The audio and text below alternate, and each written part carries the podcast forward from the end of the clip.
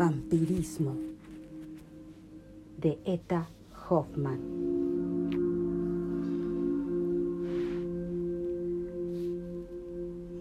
Tras largos viajes por lejanas regiones, el conde Hipólito regresó a su patria para tomar posesión de la rica herencia de su padre. Restauró el castillo con todo tipo de lujos, inspirándose en el arte y la belleza que había conocido alrededor del mundo.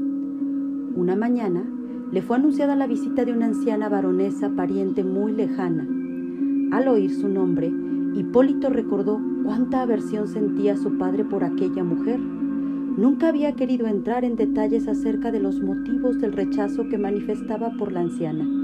Sin embargo, Hipólito había oído en la aldea siniestros rumores que relacionaban a la baronesa con un terrible crimen. No obstante, el joven conde recibió a la baronesa no solo por hospitalidad, sino además porque él pensaba que los rumores en los pueblos solían ser siempre infundados.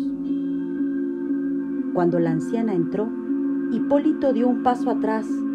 Tanta era la repugnancia que le causó la expresión de su rostro, pero al apartar la mirada, pudo contemplar la deliciosa criatura que la acompañaba. Era una joven cuya belleza y dulzura lo dejó sin habla. Lamento que su padre fuera esclavo de ciertas ideas preconcebidas que algunos enemigos míos solían insinuarle, se expresó la baronesa con la mayor educación. Yo, en cambio, siempre le tuve en la más alta estima. Cegado ante la belleza de la joven que la baronesa había presentado como su hija Aurelia, el conde rogó a la anciana que, a modo de disculpa por los viejos rencores de su padre, accediera ahora a quedarse unos días en el castillo. Muy pronto, Hipólito sintió que el destino había puesto en su camino a la única mujer en el mundo que podría amar y convertir en su esposa. Era feliz en compañía de Aurelia y no le fue del todo difícil acostumbrarse al rostro verdaderamente espantoso y espectral de su anciana madre.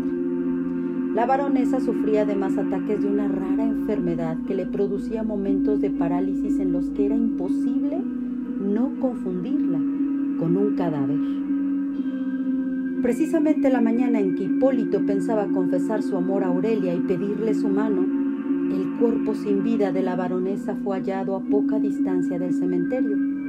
Curiosamente, este era el lugar que la anciana escogía durante sus frecuentes paseos nocturnos. Aurelia quedó íntimamente desgarrada por el golpe y aunque el conde no pretendía precipitar la decisión de la boda en un momento así, quiso confesar su amor y su deseo de matrimonio a la joven. Para su sorpresa, Aurelia reaccionó arrojándose a sus brazos con desesperación al tiempo que gritaba, Sí, sí, por el amor de Dios y por la salvación de mi alma, casémonos cuanto antes. Transcurrido algún tiempo después del matrimonio, la ansiedad de Aurelia no disminuía.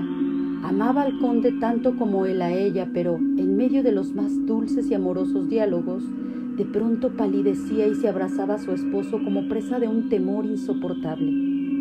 Una noche, Hipólito con gran delicadeza la interrogó sobre sus temores y con asombro comprobó que la perversidad de su madre era la causa de tanta angustia. Dime, amor, ¿existe algo más terrible que tener a tu propia madre como enemiga? se quejó la joven. Entonces procedió a contarle terribles episodios de su niñez y su adolescencia.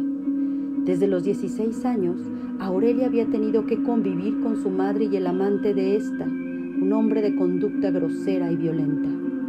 Tan insoportable llegó a resultarle aquella situación que un día trató de huir de la casa, pero entonces su madre la encerró en una habitación y ni siquiera le daba de comer durante todo el día. Finalmente, el amante de la baronesa resultó ser un conocido criminal que fue llevado a la horca. A raíz del escándalo, la baronesa se vio obligada a abandonar el lugar junto con su hija y así es como las dos habían llegado hasta el castillo del conde. Aurelia se sintió feliz cuando vio nacer en su corazón el amor hacia Hipólito y se lo comunicó a su madre, pero ésta reaccionó con uno de sus ataques de locura y violencia. Desde tu nacimiento, que me ocasionó una enfermedad, no me has traído más que desgracias. Si te casas, en medio de tu soñada felicidad, te alcanzará mi venganza.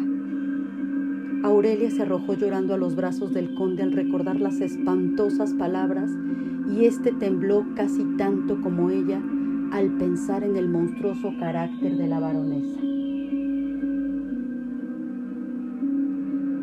Poder confesarle a su esposo lo que con tanto dolor guardaba en el corazón, de alguna manera pareció calmar a Aurelia. Sin embargo, tras unos meses de feliz matrimonio comenzó a comportarse de manera muy, muy extraña. Su palidez extrema y sus ojos apagados hacían pensar en una enfermedad. Evitaba a su esposo y a veces pasaba horas encerrada en una habitación. Otras veces salía a dar largos paseos de los que siempre regresaba con los ojos llorosos y el rostro descompuesto. El conde Trató de averiguar qué espantoso tormento la perseguía, pero todo intento de hablar con ella resultaba inútil. Los médicos también eran incapaces de entender qué es lo que le estaba sucediendo. Lo más inquietante era que se negaba a probar bocado. Todo le parecía repugnante, especialmente la carne, cuya sola visión la obligaba a abandonar la mesa. Pasados varios meses, era inexplicable que Aurelia continuara con vida faltándole todo alimento.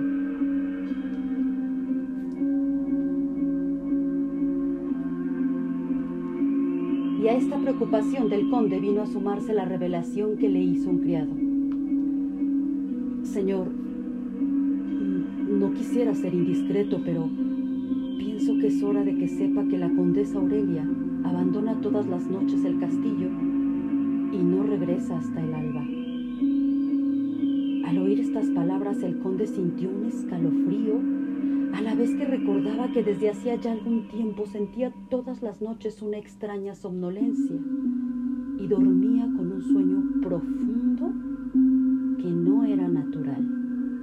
Hasta entonces lo había atribuido a un cansancio nervioso extremo, pero Se preguntó si su mujer no le estaría dando algún narcótico en el té que le preparaba antes de acostarse. Decidió que aquella misma noche sabría la respuesta.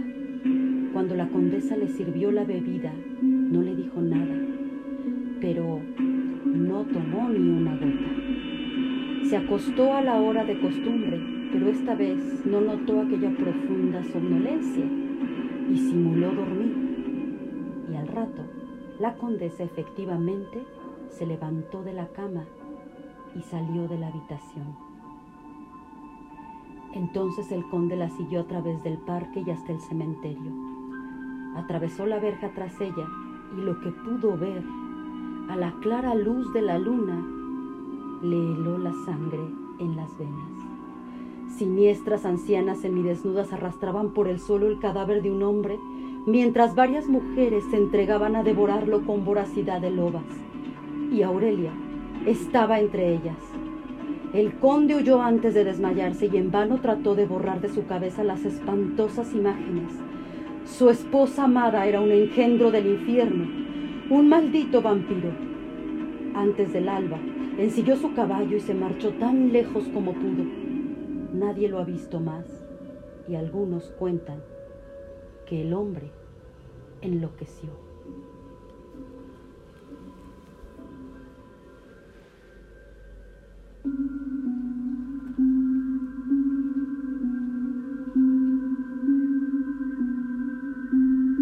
Ernst Theodor Amadeus Hoffmann fue un escritor y músico alemán nacido en 1776 es considerado uno de los más grandes escritores del romanticismo alemán, una de las maravillosas influencias en las generaciones posteriores de escritores.